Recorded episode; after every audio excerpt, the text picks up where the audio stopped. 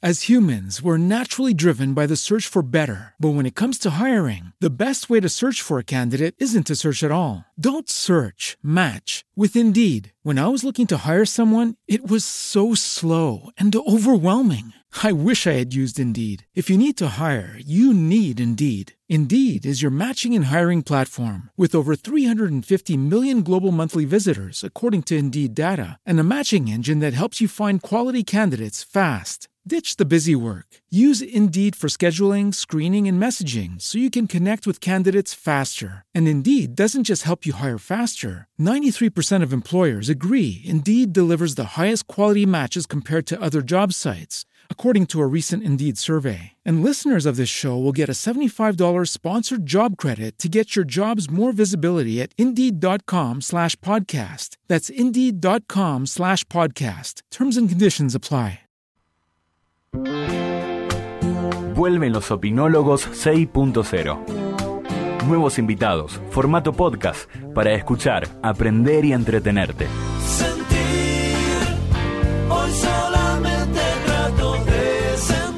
Todos los miércoles de 12 a 13, con la conducción de Nati Furmansky y las opiniones de Eddie Entenberg y Pedro Gibi. Por Radio Tren Topic.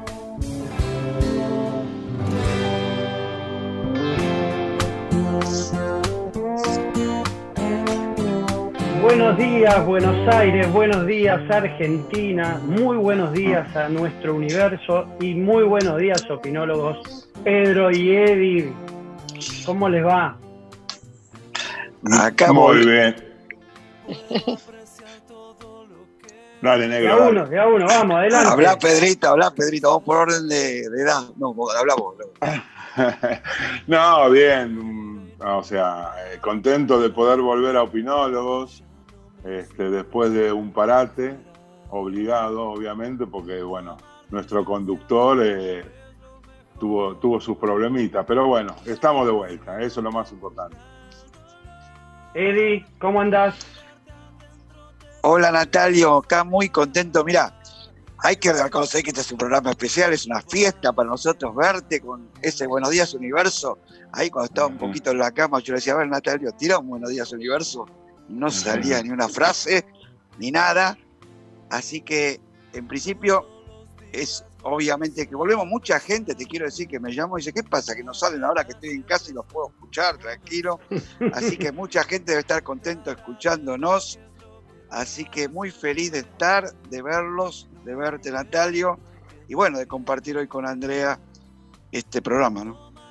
Bueno, y hoy tenemos una invitada que es una amiga de toda la vida, la conocemos de recontra chiquitita, de Andrea, para nosotros Andrea Schuster, pero es Andrea Schuster de Bruder, ¿no? Hola Andrea. Sí, ¿cómo, cómo les va todo? La verdad que cuando tuve que escribir y presentarme dije Andrea Bruder, pero no, yo soy Andrea Schuster para estos muchachos, pero yo soy Andrea Schuster. Lo que pasa es que Ah, arranqué muy joven y en lo profesional me, me conocen como Andrea Bruder. Bueno, tendría que decir, o sea, la frase trillada, un gusto estar aquí, pero no, no es exactamente lo que está pasando. Un gusto encontrarme con ustedes, aunque sea de esta manera, pero bueno, atravesando esta instancia como todos. Eh, un alegrón verlos, por lo menos verlos.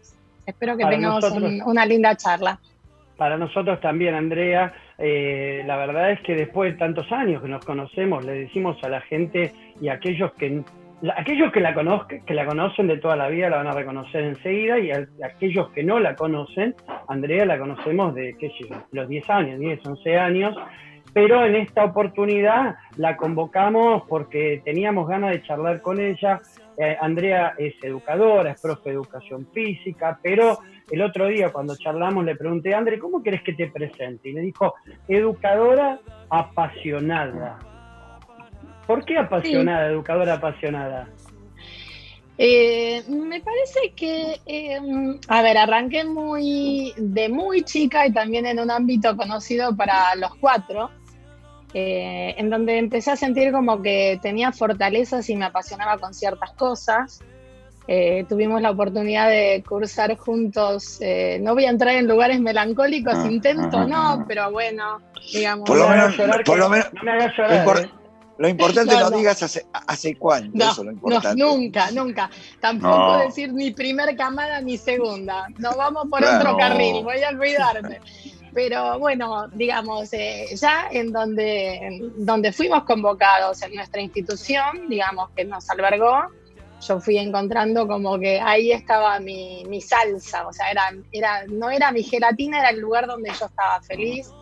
Y bueno, liderando, y bueno, nada, con Nati, bueno, también compartimos un montón de cosas, pero arranqué con la educación física. Y lo que siento es que fui mutando, pasó el tiempo, y fui, digamos, eh, atravesé muchas instancias de educación, de formación formal, en terciarios, en instituciones, en las universidades. Y, lo que me mueve todo el día, eh, o sea, que ocupa un lugar muy importante en mi vida, es la pasión que tengo por ese, esa instancia de, de la educación, la institución educativa formal, la informal. Y me cuesta un montón correrme de ahí. Es como, es, es, el, es mi piel, digamos. Soy muy apasionada y cuando transmito me siento como muy convincente.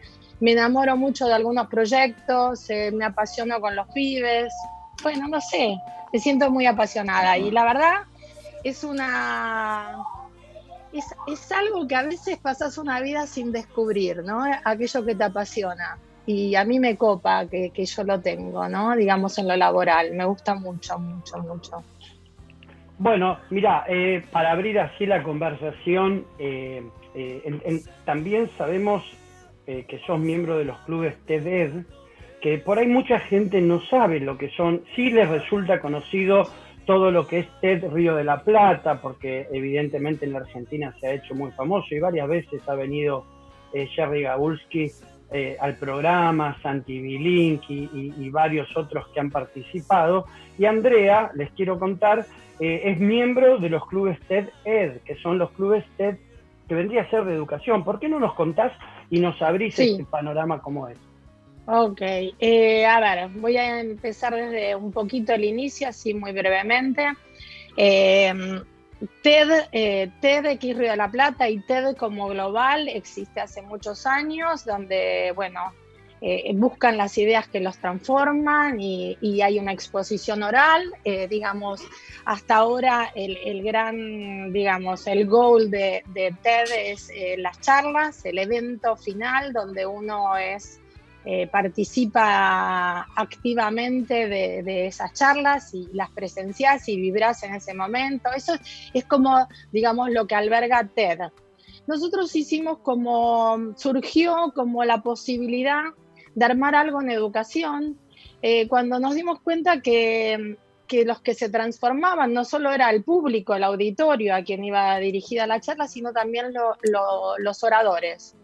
Entonces empezamos a pensar en opciones de llevar y trasladar esto al aula. ¿Por qué no darle la posibilidad? En realidad el primer intento fue cómo hacemos para que los chicos y los adolescentes puedan estar más cerca de charlas que son súper interesantes y que les pueden copar, pero que no era el target, no, no estábamos, digamos, apuntando a eso o no lo podíamos cautivar. Y bueno, cuando nos dimos cuenta de que los más transformados eran los oradores, empezamos a pensar en posibilidades de llevar esto al aula.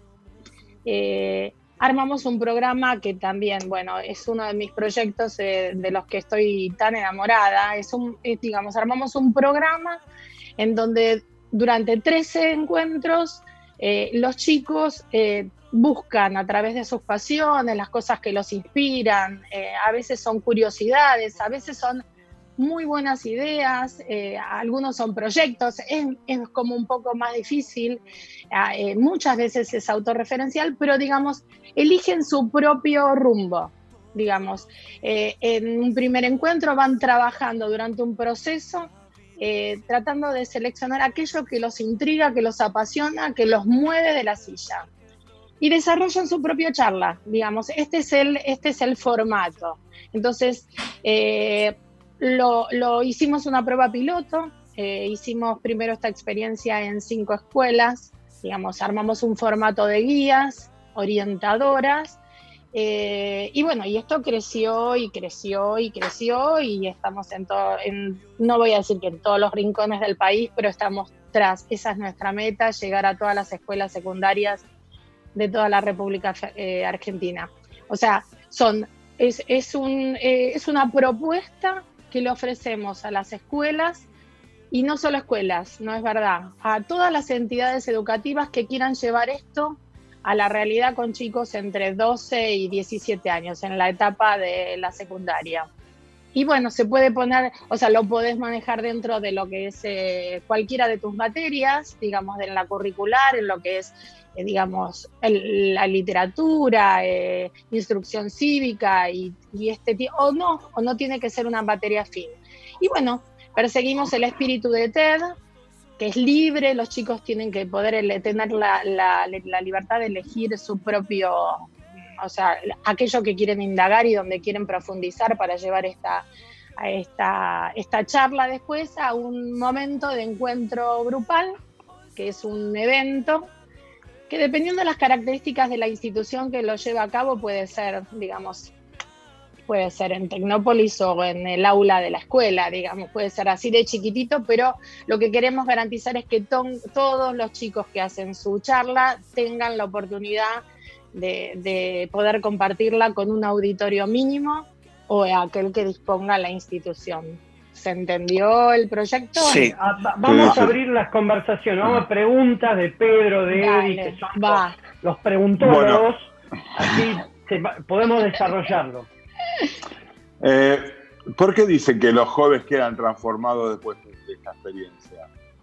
Ah, mira, es muy interesante. ¿Ya está, Pedro? Terminamos ahí. Sí, eh, sí, es, al, Sí, sí, Perfecto. Em, em, me gusta tu pregunta. ¿Por qué pensamos que quedan transformados? Eh, primero, eh, partamos de la base de que eh, hasta hace poco, digamos, vamos a ir a la realidad de hasta hace dos meses, vos tenés un, un, chico de edad adolescente que ingresa a una escuela que puede llegar a estar ahí adentro en esa institución cinco horas o nueve, ocho, ¿ok?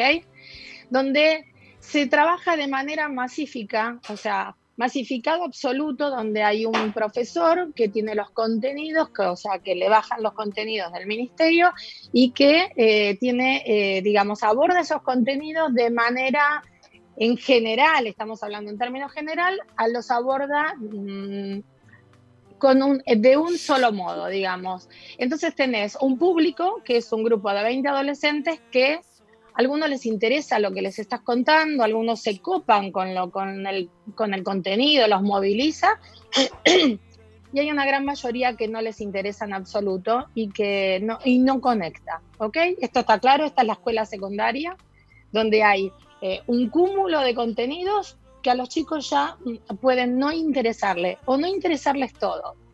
Ahora, nosotros detectamos que no había un momento, casi no había ni un momento en donde ese chico durante toda esa escolaridad pudiera reflexionar y pensar en algo que sí le copara, así sea el universo al que saluda Natalio cada programa o no sé, o la vida y, yo, yo siempre me voy al deporte, pero digamos, todo lo que hizo Messi para llegar a donde llegó, y cuál es su dieta y su entrenamiento y, o sea, todas las restricciones que tiene en su vida, digamos, profundizar en aquello que lo movilizaba. Y nosotros, digamos, desde la escuela no estábamos casi llegando.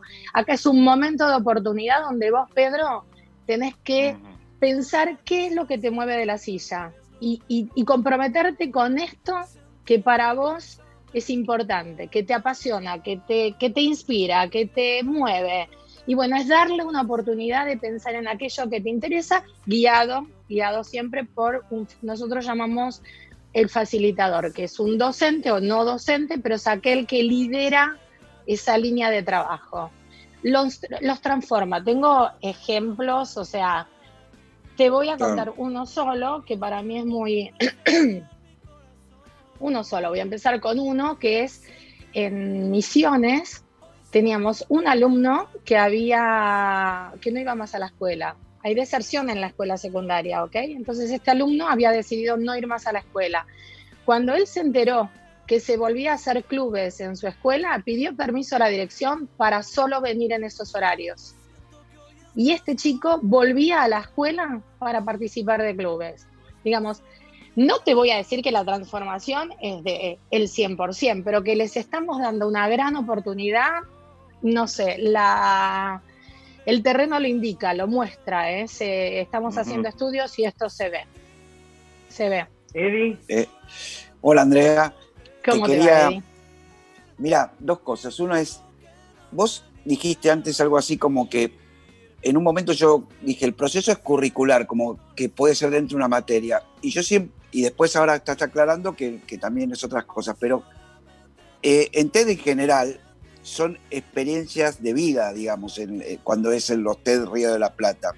Sí. En el caso de los chicos, What if you could have a career where the opportunities are as vast as our nation, where it's not about mission statements, but a shared mission? At U.S. Customs and Border Protection, we go beyond to protect more than borders from ship to shore, air to ground. Cities to local communities, CBP agents and officers are keeping people safe. Join U.S. Customs and Border Protection and go beyond for something far greater than yourself. Learn more at cbp.gov/careers. Step into the world of power, loyalty, and luck. I'm gonna make him an offer he can't refuse. With family, cannolis, and spins mean everything. now, you wanna get mixed up in the family business. Introducing The Godfather at ChumbaCasino.com. Test your luck in the shadowy world of The Godfather slot. Someday, I will call upon you to do a service for me. Play The Godfather now at ChumbaCasino.com. Welcome to the family. VGW Group. No purchase necessary. Void where prohibited by law. See terms and conditions. 18 plus. se desarrolla de la misma manera, digamos, se hace hincapié en algún tema que quieran desarrollar o alguna experiencia de ellos mismos de la vida que quieran contar. Eso es una. La segunda es, eh, bueno, después, o sea, que, que- que cuál, cuál es el tema más recurrente que aparecen en tantos abordajes de los jóvenes que quieren trabajar. Si puede detectar un tema, decir, mira, hay que, se está focalizando mucho en este tema, digamos este, fuera de lo que es la currículum, que ustedes traen otro- otros elementos, digamos. a ver, vamos, vamos Eh, por la primera, la primera. Sí, la primera es interesante y tiene que ver, a ver, lo voy a tratar de contar un poquito mejor. Eh, este es un proyecto que nosotros proponemos a las escuelas en general y ya dije que también a cualquier tipo de institución, eh, aquellos que trabajen con chicos que puedan agruparlos, son bibliotecas nacionales, son clubes, son instituciones deportivas, son aquellos que puedan aplicar y que de pronto puedan sostener, digamos, que puedan poner a una persona a cargo de esta actividad, esa persona tiene una entrevista con nosotros, o sea, hay que reunir algún tipo de requisitos que ahora los vamos a, si interesa, lo tomamos más adelante. Dije curricular porque en la escuela, que, tiene muchas formalidades y que tiene una estructura, en general no tiene este tiempo. O sea, yo al principio lo propuse, Claro. me acuerdo que decía, bueno, en el horario del almuerzo tienen una hora los chicos que tengan ganas de trabajar en un club, porque no deja de ser un club. Eh, digamos que comamos juntos y trabajemos, era como muy difícil, eh, porque hay que trabajar, porque hay que poner el cuerpo, eh, digamos, y también había que almorzar. Con lo cual, en general, las escuelas piensan en qué, en cuál de las materias pueden eh, ubicar este proyecto, que son 13 encuentros de entre 60 y 90 minutos. Con lo cual, eh, no importa, puede estar en matemática, a nosotros no nos preocupa y la escuela sabe, digamos, que no porque se haga en el área de en la, en la materia de biología de cuarto año, van a tener que hablar de biología. Justamente eso es lo que no habilitamos. El docente, el facilitador no puede elegir nada de lo que, o sea, es absolutamente libre. Puede estar enmarcado en la hora de biología, pero no tiene nada que ver con biología ni con instrucción cívica y nada. O sea, solo que la escuela destina algunas horas de esa materia para que se trabaje en este proyecto. Que pedimos que tenga continuidad, como que sea uno por semana, un encuentro por semana, o dos, o quincenal. Entonces, eso es eh, en la currícula. Hay otras escuelas que lo hacen en talleres extraescolares de manera heterogénea, como que los- un día por semana, después del horario escolar, está el taller de clubes y se, y se anotan los chicos que están interesados. ¿Esto está claro, Eddie?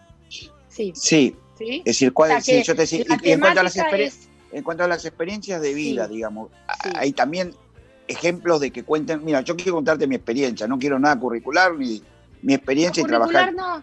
Eh, mira, No, curricular me refiero a no, No, no, no pero es materia.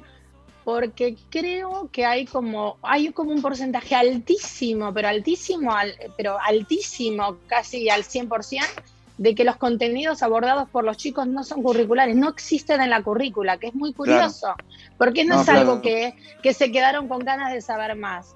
Aparecen otras cosas, otras realidades. Con lo cual, eh, digamos, la- las elecciones, vos me estás hablando, hay muchos tipos de, voy un poco a la segunda, hay muchos tipos de, charlas. Y hay charlas que son autorreferenciales, eh, digamos, y que llamativamente los chicos las abordan. En general caen en ese lugar de, aún con poca experiencia de vida, eh, digamos, van a, sus lugares comunes, que son situaciones que los hayan movilizado. Eh, tengo charlas, tenemos charlas muy buenas de, de, de, los vínculos, de las relaciones con, con amigos, de relaciones con abuelos, eh, casi te diría homenajes, ¿no? Como que lo vincular tiene bastante peso y la verdad que no podemos perder de vista tampoco lo que está pasando con el género. Eh, es un poco, el género es algo que está muy presente, digamos, entre los chicos. Eh, la verdad es que también nos pasa que hay algunos eh, que deciden tomar este espacio como un espacio de casi liberador, de poder contar aquello que, nunca pudieron comunicarle a sus compañeros. Hay casos eh, difíciles, ¿eh? digamos, eh, cuando entramos en el terreno tratamos de, no somos, eh, digamos, no hacemos una psicología social, Aparte, pero discu- disculpa una cosa, aparte me parece que debe ser importante la experiencia per se de preparar y de exponer al margen del contenido, ¿no? 100%, o sea, a ver, hay un, hay, primero que atravesamos un proceso que es personal, individual, digamos, donde cada uno, las charlas no se hacen de a dos, cada uno eh, toma su propia charla.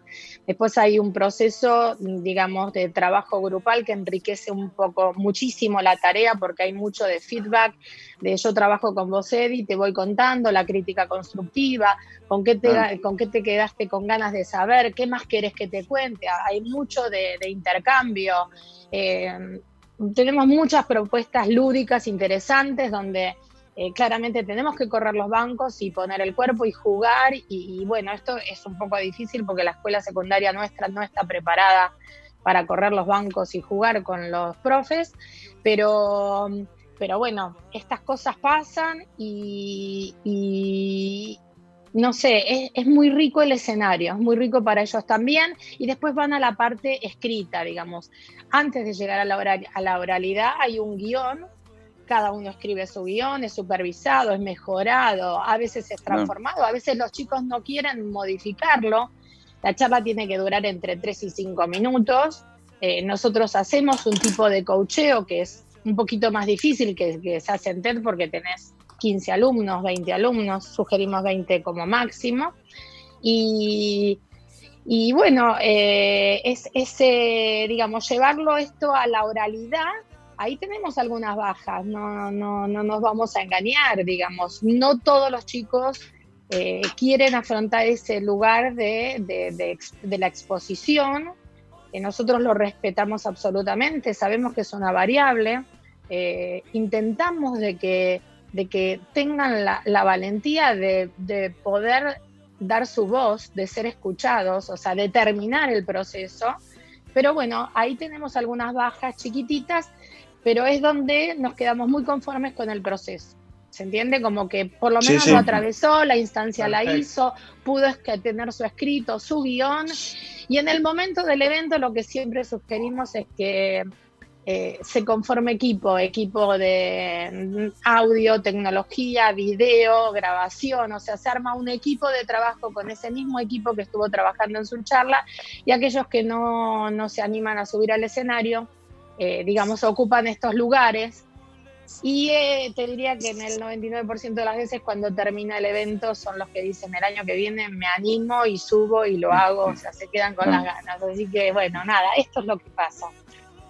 Pedro, Sí, eh, lo vimos desde el punto de vista de los chicos. Y me gustaría saber desde el punto de vista del docente, cómo lo vive esta experiencia, cómo se engancha, eh, cómo interacciona el docente con los chicos, los incentiva, eh, los supervisa, o sea, desde el punto de vista del docente ahora, digamos, ¿cómo, cómo es esto? ¿Cómo funciona? ¿Cómo, cómo Sí, reacciona? Tenemos, tenemos ahí un poco de experiencia importante. Nosotros, eh, digamos, eh, cuando implementamos eh, y estuvimos armando este guion, esta, a ver, creo que tengo algo acá, o sea, nosotros le damos a, acá tengo algo, algo parecido a esto, eh, no es el actual, digamos, esta es una guía física, ¿sí? Que tiene, eh, digamos, la estructura de eh, los 13 encuentros. A nivel, digamos, aparece como sugerencia. Nosotros trabajamos, eh, digamos, cuando abrimos la convocatoria, se puede inscribir o bien el director o bien un docente o incluso puede ser un papá que estuvo en TEDx y, no sé, encontró esto que funciona o que cree que es interesante para la escuela de sus hijos y se acerca a la escuela y lo propone. Con lo cual, los que se acercan a nosotros son directores o docentes que son apasionados de TED. Entonces, atravesamos un- una primera instancia que es de entrevista con esa persona, con quien se postula como facilitador de ese grupo, eh, lee los lineamientos y cree que puede adaptarse. En general pedimos que se hable con la dirección porque necesitamos el aval de los directores para que esto realmente funcione. Eh, y, bueno, y ahí establecemos como la alianza de, eh, digamos, cuáles son los requisitos mínimos básicos y súper necesarios para que esto funcione. Y es que aquel que va a ser el facilitador, que en general es un docente, pero puede ser un tallerista, un exalumno, un exclubero, eh, digamos, un líder, digamos, eh, aquel que se que sienta que puede postularse y acompañar a los chicos en este proceso. Eh, vemos los requisitos mínimos y uno de los requisitos es que, eh, digamos, tomen las capacitaciones que nosotros desde TED Club impartimos eh, en, en AMBA lo hacemos presencialmente dos veces por año. Digamos, hasta ahora veníamos transcurriendo de esta manera y hacemos un seguimiento y acompañamiento por varios canales, eh, digamos, de comunicación. O sea, estamos en contacto con ese facilitador a lo largo de todo el proceso. ¿Se entendió? Entonces, ese profe que no está entrenado para salir a esta cancha porque está entrenado para usar tiza y pizarrón, digamos, se encuentra con un montón de propuestas que algunas no puede abordar y algunas las estaba esperando. Digamos, es ese, en general es el profe que quería irrumpir en la escuela eh, con algo innovador, con algo que no fuera esa- ese vínculo que venía estableciendo con el pibe, siempre ahí de profesor, evaluación, contenidos, vamos que estamos apurados y el, lunes tomo oral.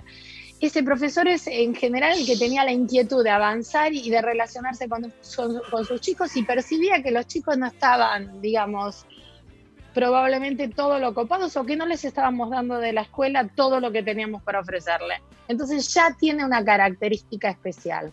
Eh, es un desafío interesante para ellos eh, y nosotros los acompañamos un montón. Hay quienes tienen, digamos, como algunas características personales que lo hacen como que se vuelva todo esto mucho más motivador e incluso lo enriquecen a full, ¿no? Como que la perspectiva de quien facilita y acompaña a los pibes tiene una implicancia importante en, en el proceso.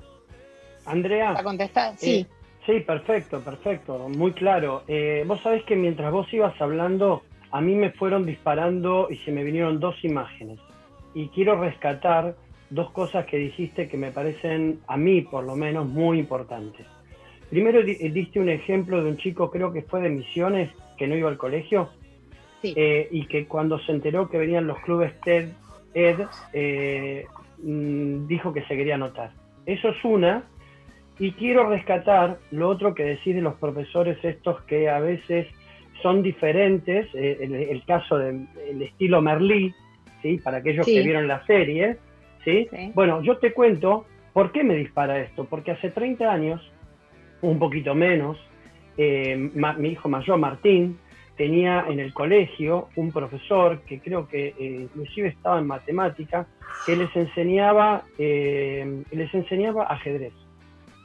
eh, y era un apasionado. Los chicos estaban en el, en el recreo todo el tiempo jugando al ajedrez, competían, iban a, iban a simultáneas en diferentes lugares. ¿sí? Y Martín hoy, si vos le preguntás después de tres carreras, ¿sí? economista, financista, si vos le preguntás qué recuerda de su colegio primario, te va a decir, no, me no me acuerdo el nombre, era muy parecido a Charles Bronson, pero te va a decir eh, lo que le daba este profesor. Lo recuerda con un cariño y una estima y con que le enseñó tanto y algo tan diferente que es a razonar, porque para jugar al ajedrez necesitas estrategia, necesitas razonamiento, necesitas pensar mucho.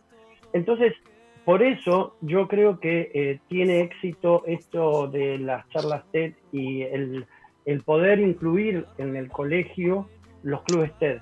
Eh, Hoy es tan difícil saber qué tengo que estudiar porque no sabemos qué carreras va a haber en el futuro.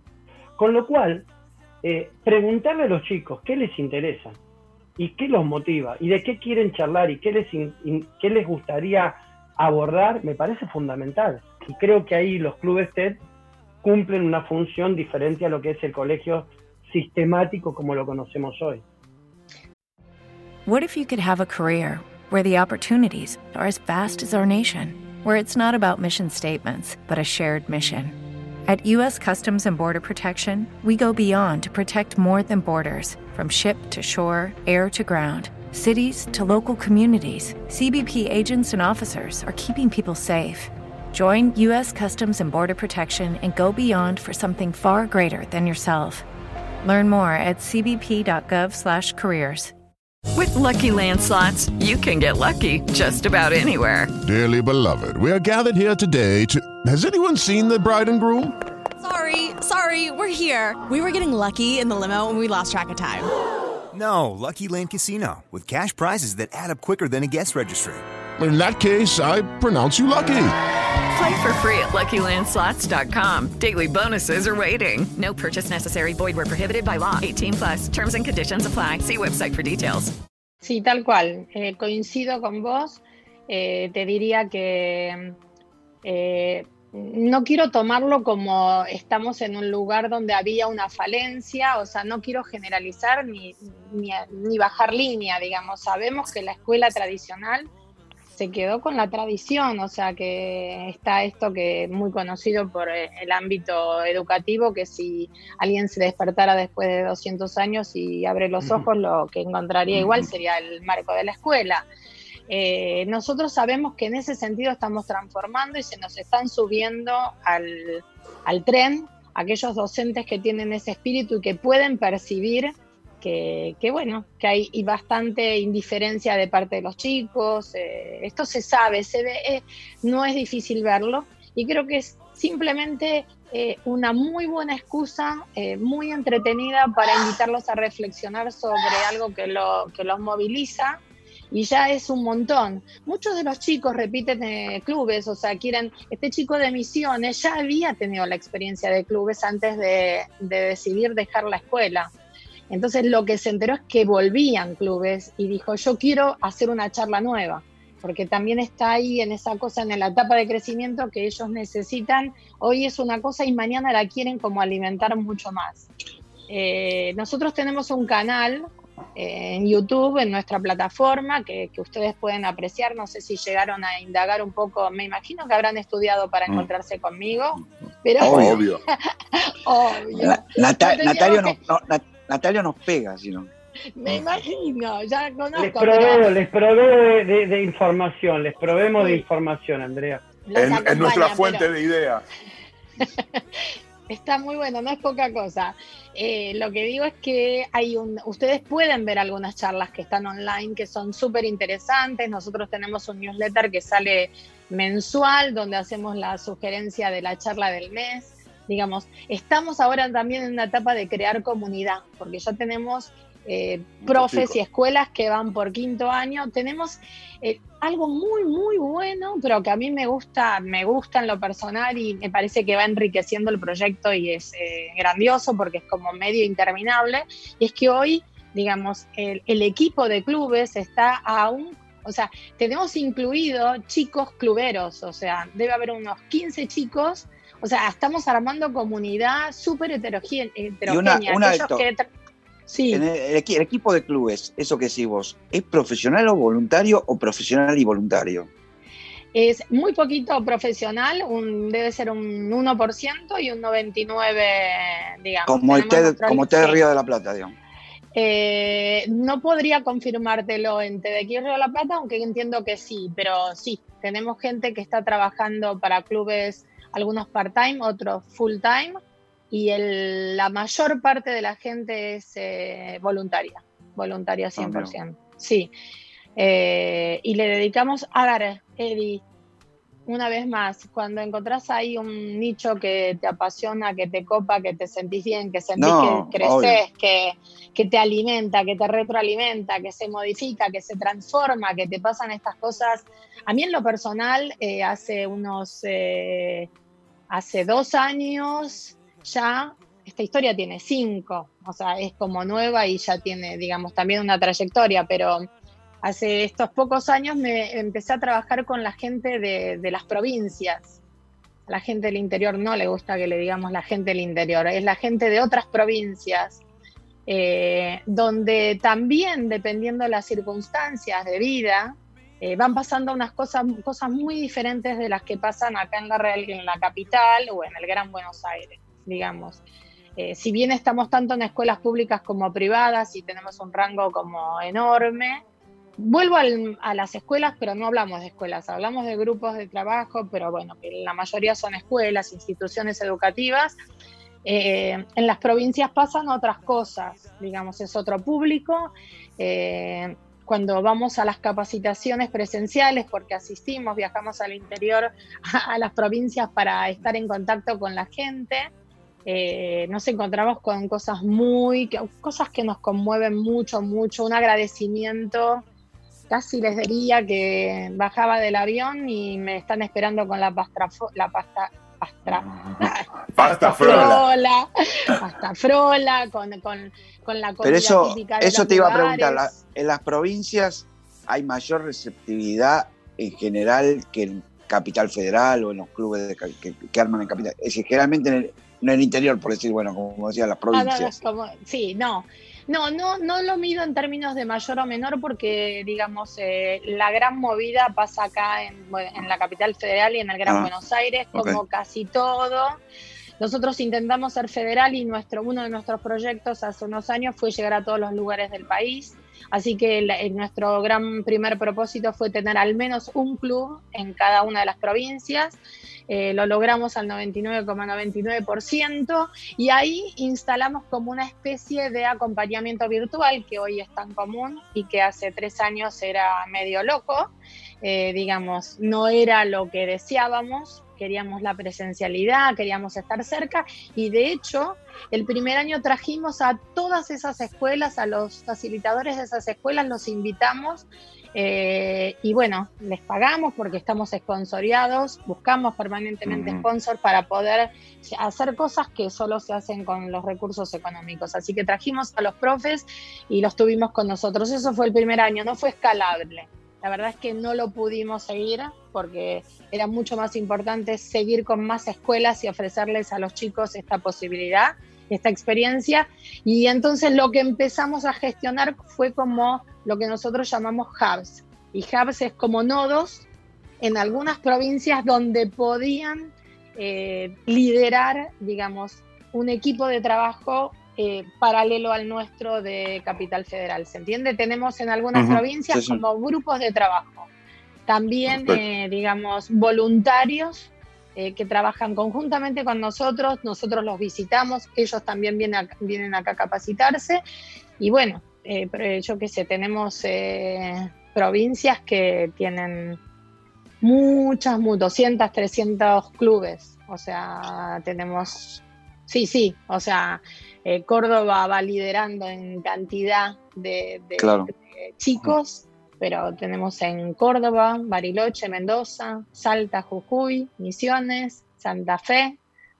Espero no olvidarme de alguno que me esté escuchando. Te- y te quería preguntar, en, en- en general, digamos, en generalidad, ¿hay algún tema en particular, un tema, que, que aparece recurrente o en, especialmente recurrente en, la- en los distintos provincias, en los distintas, digamos, como que hay un tema que es más, se llámese violencia de género, droga, alcohol, algún tema que, que- que aparece como un tema más, que aparece siempre en general en, en las, en los grupos de adolescentes, ¿no? Me refiero. Mira, ¿sabes que hay una estadística hecha? No la tengo acá actualizada, te la debo. Eh, tengo que tener la humildad de decirte, no te la, eh, porque existe el dato, así que te lo debo y Nati nos No, no. pondremos en contacto para la próxima en algún momento te lo voy a compartir. Lo que te puedo, eh, digamos, lo que te puedo, lo que puedo compartir con vos es lo que, lo que yo percibo porque yo acompaño Sí, en muchas escuelas. Claro, digamos, es lo que no está escrito, pero mm, eh, es- eh, hay algo que es recurrente y que tiene que ver con, con- el valor de los vínculos, ¿no? ¿Entendés? Las representaciones de los chicos en relación a otros, los lugares que ocupan, digamos, en la sociedad. Eh, en general hay como bastante reclamo, digamos, respecto de no darles la voz, que es justamente lo que nosotros intentamos hacer, es esa, ofrecerles esa escucha para que ellos puedan hablar y que nosotros podamos registrar qué le pasa al otro y no que nosotros estemos en el lugar de que ya sabemos lo que te pasa, porque no. Eh, eso aparece un montón y otra de las cosas que aparecen es, eh, digamos, esa, esas fortalezas y esas pasiones como el arte y la música, los lugares que ocupan en sus vidas, eh, algunos con, digamos, eh, la sensación de faltas de oportunidad, ¿no? De, de- en general de no ser escuchados. Pero te debo, te la debo, Edith. No, no, pero es que- no, no. capaz que te la googleo porque no, la la- tenemos, ¿eh? No, pero la pregunta más que la estadística era tu percepción. Está bien, era- está, está respondida. Entonces estamos Pedrito. ahí bien. Sí. Eh, vos contaste de, de este chico de Misiones, eh, bueno, que te conmovió.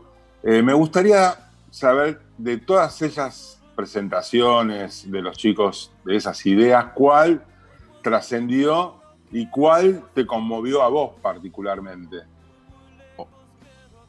Sí, déjame, me tomo un minuto. Tranquila. Sí, eh, sabes que ahora está circulando una charla que es de Bariloche, eh, que en su momento eh, fue como muy, eh, digamos, tuvo mucho impacto y además tuvo impacto porque diría que en esa zona, digamos, como que más todo el mundo se conoce, ¿ok? Como que esto también pasa en algunas provincias que, digamos, eh, es el hijo de o es el que va a la escuela de, es el profe es este, digamos, se, se manejan de una manera como de manera más íntima. Hay una charla de género que me resulta, que me resultó como impactante y cuando la trabajé, eh, como, como digamos, porque es una charla eh, casi que reúne todas las condiciones, digamos, como el hilo de la charla, está muy bien construida, es como, eh, es un tipo de charla eh, digamos, experiencial, digamos, de una experiencia de vida, como hablábamos con Andy, y, de, mucho, de mucho peso y muy, muy importante. Y este chico, eh, la, digamos, da- como echa luz sobre su propia vida y muy fuerte, muy fuerte, con mucha valentía.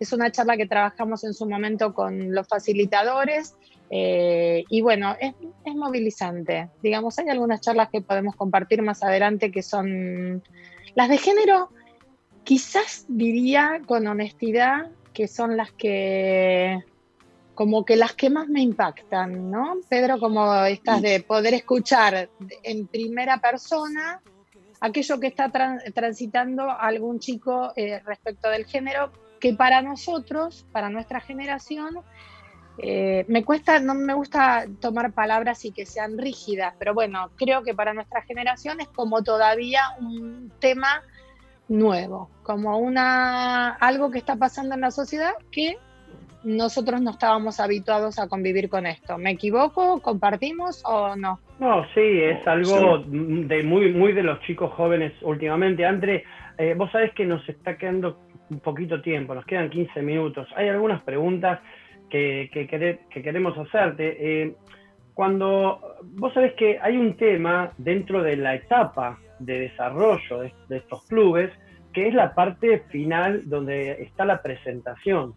Está la- los- esos 5 o 10 minutos, 5 o 3 minutos, o como es en TED, que son en 18, o ahora creo que lo, lo acortaron, que es un- tiene, tiene varias aristas, el tema de la exposición, el tema de, de poder pararse frente a un público y, a veces conocido y a veces desconocido y poder decir realmente lo que uno quiere transmitir, que a veces, como vos re- recién bien dijiste, eh, eh, es una experiencia de vida que a veces es, traumática y que uno la tiene que afrontar. Eh, yo creo que, por lo menos a mí me da la sensación, nosotros que muchas veces tuvimos que pararnos frente a grandes públicos, de muchas personas, que creo que ahí se termina de dar la transformación en el ser humano, decir, wow, me animo a decir esto frente a un público que conozco o que no conozco. ¿Puede ser o es una sensación mía? Eh, o sea, lo que vos me estás preguntando es si yo creo que la transformación termina siendo en el momento de la exposición oral, ¿no? De- del blanqueo. Como- la exposición como un- oral es como una parte fundamental del, del proceso del- de, de ese- de esa experiencia ¿no? de, de- de los clubes. Sí, eh, te voy a decir así, parte del equipo, o sea, para mí es muy importante que suceda eso, me parece muy importante, le pongo muchas fichas a ese momento, eh, en general, eh, digamos, acompaño mucho en esta última parte, porque lo más fácil es bajarse eh, antes. Judy was boring. Hello. Then Judy discovered ChumbaCasino.com. It's my little escape. Now Judy's the life of the party. Oh, baby, Mama's bringing home the bacon. Whoa, take it easy, Judy. The Chumba life is for everybody. So go to ChumbaCasino.com and play over 100 casino style games. Join today and play for free for your chance to redeem some serious prizes. ChumbaCasino.com. No purchase necessary. Void where prohibited by law. 18 plus terms and conditions apply. See website for details. de subirse. Eh, así que en general es como que lo que nosotros transmitimos es que si bien entendemos que la, a veces la transformación, Nati, ni siquiera se da en ese momento, sino cuando después te cae la ficha, o sea, en, cuando vas procesando, vos vas procesando aquello que vas eh, guionando, que vas escribiendo, te vas redes- redescubriendo, vas escuchando a tus pares, escuchas otras historias. Hay muchos chicos que, por ejemplo, cambian eh, su idea en- durante el transcurso, porque, a ver, está el, el chico, ponele, el chico 10, que de pronto se espera, que él cree que se espera de él una determinada charla. Entonces está como lidiando entre lo que se espera de él y lo que él desea. Y entonces cuando en la mitad del proceso va escuchando que eh, otro va a hablar de algo que es súper interesante o que le copa a la mayoría, y entonces esos son los que dan muchas vueltas y a veces en una sola etapa eh, lo que ellos descubren es tan personal y de pronto es que, eh, un- no sé, un aprendizaje podría ser que hay que focalizarse más en, en el adentro que en el afuera y la repercusión que tiene lo que le pasa a uno para con el otro. Digamos, los aprendizajes son infinitos, Nati, esos no están escritos, son personales. Eh, sí entiendo que la exposición es un cierre transformador y a veces la transformación termina de darse un tiempo después cuando uno dice, cuando yo di mi charla TED, me pasó esto y a partir de esto decidí que, o sea, hay muchas decisiones que se van tomando a partir de, no te voy a decir que es un 100%, o sea, nosotros, eh, a ver, Nati, eh, somos docentes, entiendo, Pedro, ¿diste clase vos alguna vez? Sí, ¿no? No, ¿No? me resulta, ¿sabes qué? Me resulta muy difícil eh, bajar eh, a... El conocimiento. Dicha, claro, el conocimiento. Me parece, eh, me resulta difícil. Di, obviamente, charlas sí, este, ante pares, pero me resulta muy difícil bajar el conocimiento a la calle, digamos, al público. Me resulta difícil.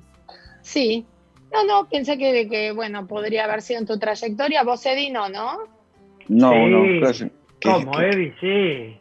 Qué clásico Eddie hablar en público. No, Eddie no, como hablar- dirigente, Claro, tenés razón, Pedro. Hablar en público, hablar mucho. Sí, sí, no, y dirigente en algún punto es como que desde un rol educativo, ¿no? Sí, sí. Eh, me quedó por Ahora- contestar al- algo, Nati. La No, transformación, no, no, estábamos está bien. Yo te, yo te quería No, está bien lo que vos decís, que es todo un proceso, ¿no? Que es un proceso, Sí, la transformación es un proceso. Mientras vos hablabas, yo eh, reflexionaba que tenés razón. No es eh, eh, un punto en el proceso donde uno dice, bueno, pum, con esto me di cuenta de algo. No, yo creo que como todo, proceso. como todo aprendizaje y como toda experiencia es un proceso que uno va llevando desde el momento que empieza hasta que lo termina y mucho después. Por eso decís que hay algunos que vuelven a hacerlo. No, Claro, y aparte, aparte de lo que yo, más allá de todo, que obviamente que la exposición es un aprendizaje y sirve para otros elementos de la vida, para poder estar frente a otros auditorios chicos o grandes o de trabajo, que le, que le va sumando un aprendizaje más, aparte del contenido y del proceso, ¿no?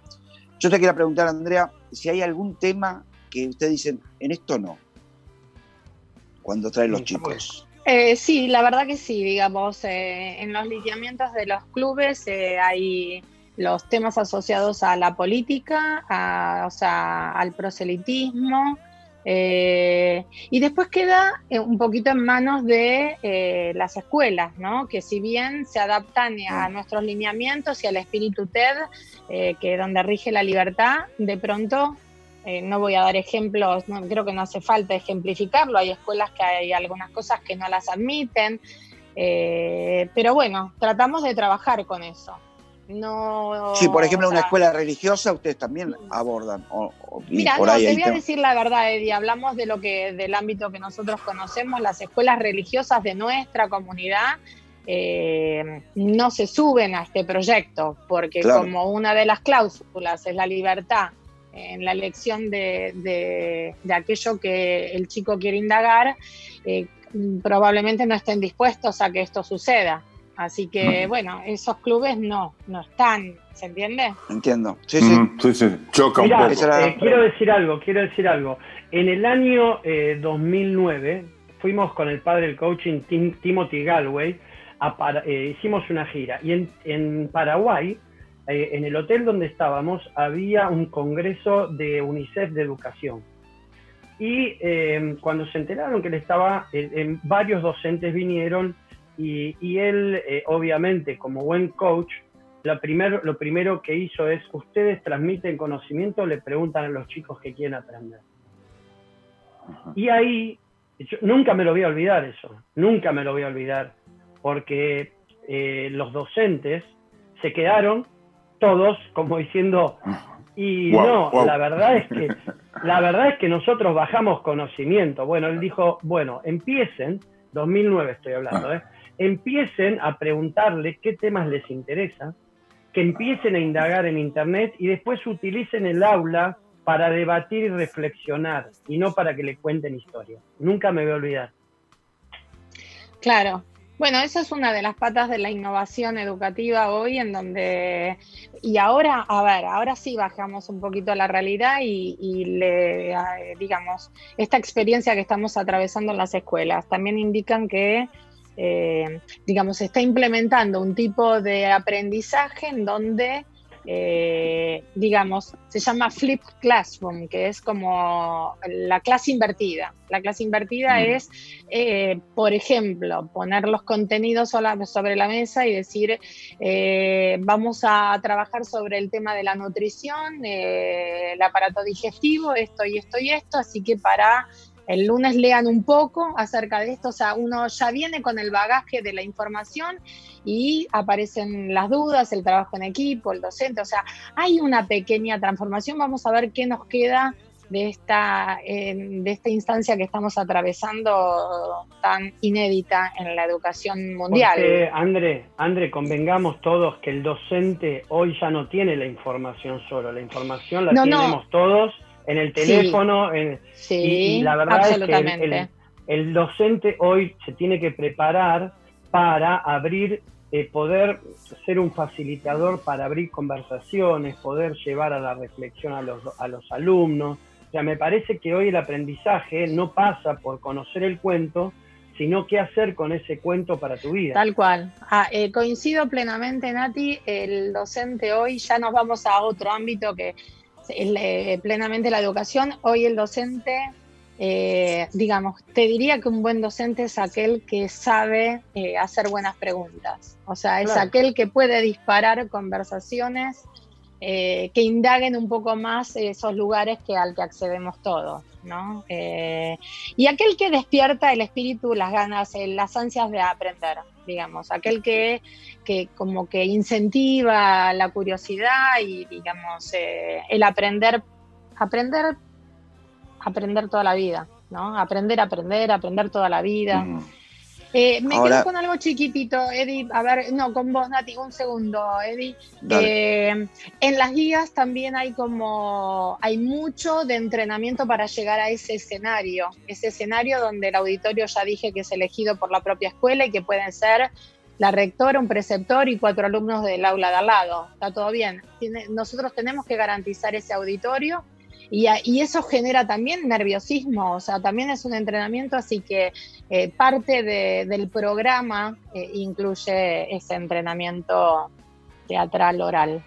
Eddie. Nos quedan, Yo te- chicos, te- nos, sí. nos quedan, nos quedan tres minutos. Tiene que ser cortito, así después la despedimos, André. Eso es bueno porque implica que viste que nos quedan más preguntas. Pero eh, algo actual. El- el- con la pandemia, ¿qué le Sí. modificó el proyecto? ¿Sigue lo mismo o en qué se le modificó esencialmente? Mucho, mucho, mucho. Podría estar una hora, Eddie, pero digamos, eh, nos impactó igual que al resto. Eh, nosotros estábamos por salir con la presencialidad en las capacitaciones con los docentes. Eh, digamos, en abril teníamos esta gran capacitación y yo ya tenía planificado los viajes, digamos, para irme al interior a trabajar con la gente de allá. Y nada de esto sucedió. Eh, o sea, lo primero que estamos haciendo es pospusimos el encuentro de capacitación que vamos a llevar a cabo en julio en vez de abril. Este, consideramos la, realidad de las escuelas que hoy están como urgidas por eh, cómo llevar los contenidos básicos al aula y cómo evaluarlos, que es otro gran problema. Eh, primero fue cómo ponerse en contacto con los chicos, o sea, no voy a hablar de esto que es amplio y nos queda muy poquito, así que si hay unas grandes modificaciones, tenemos segmentos, eh, digamos, hicimos un relevamiento y tenemos eh, muchas escuelas que quieren llevarlo a la virtualidad y que de hecho lo están haciendo, porque fue un gran recurso tener esta guía y darles la voz a los chicos que en este momento la están pasando bastante mal. Se dice que el público adolescente es el es casi una víctima de esta situación, ¿no? Eh, que tiene que ver con el encierro, el, el permanente acompañamiento de los padres bajo el mismo techo. Eh, bueno, un montón de problemas que trae esto, así que hay varios, varios que están llevando esto directamente a la virtualidad y cuando tienen los encuentros de Zoom les resultan mucho más efectivos y, a- y aparece con más facilismo el acompañamiento y la contención a través de, Claro. de, la, ex- de la experiencia de clubes que hablar de matemáticas, por ejemplo, sin Pedrito, lo último, Pedrito, Último. lo último que ya nos vamos. Este, bueno, hay, hay muchas preguntas que quedan colgadas, pero bueno, es muy interesante todo este proceso y toda la transformación que, que digamos, que, que, que- que comenzó con esto, con TED y que hoy se transforma también en una, en una forma diferente para todos, ¿no? O sea, estamos valorizando un montón de cosas nuevas que antes por- probablemente no las valorizábamos tanto. Eh, pero bueno, este, realmente la charla ha sido muy, muy interesante con muchas preguntas todavía Para mí también. en el aire, Para así mí que también. será una será una oportunidad para encontrarnos de vuelta. Eddie. Sí. Eddie, vos, despidiéndote. No, yo, yo más que nada, ¿sabes? Bueno, lo voy a decir yo, como siempre lo dice Nati al final del programa. Nosotros decimos siempre que Harvard nuestro programa, porque ¿qué pasa? Nosotros aprendemos, ¿viste? Eh, Es decir, la verdad que para nosotros, y hoy fue realmente un aprendizaje verte desde otro lugar y la verdad una alegría enorme. Para Bueno, nosotros ah. eh, ya no somos más opinólogos, somos aprendólogos.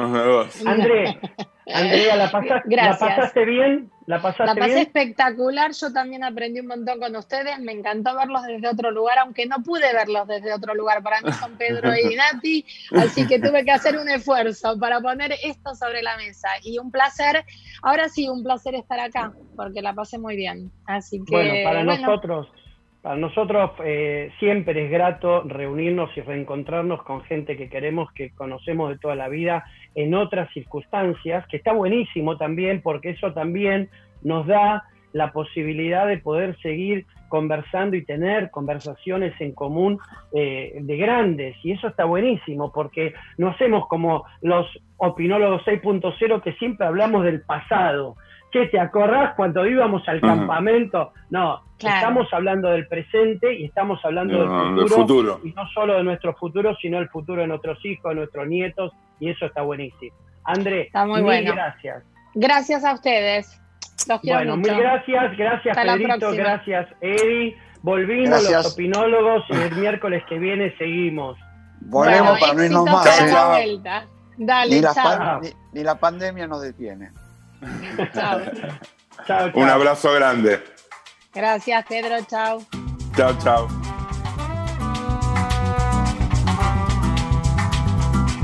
¿Estamos?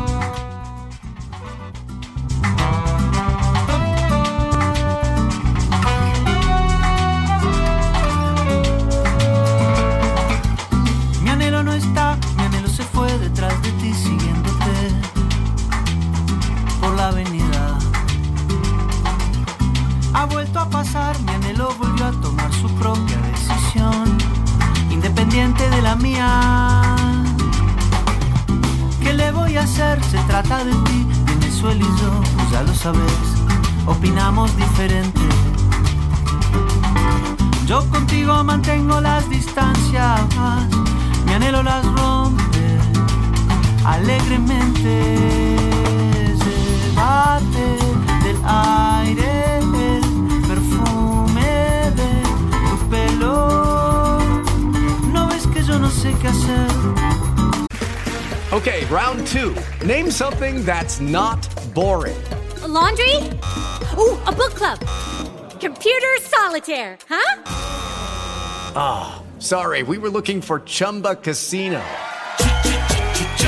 That's right. ChumbaCasino.com has over 100 casino style games. Join today and play for free for your chance to redeem some serious prizes. ChumbaCasino.com. No purchase necessary. Where prohibited by law. 18 plus terms and conditions apply. See website for details.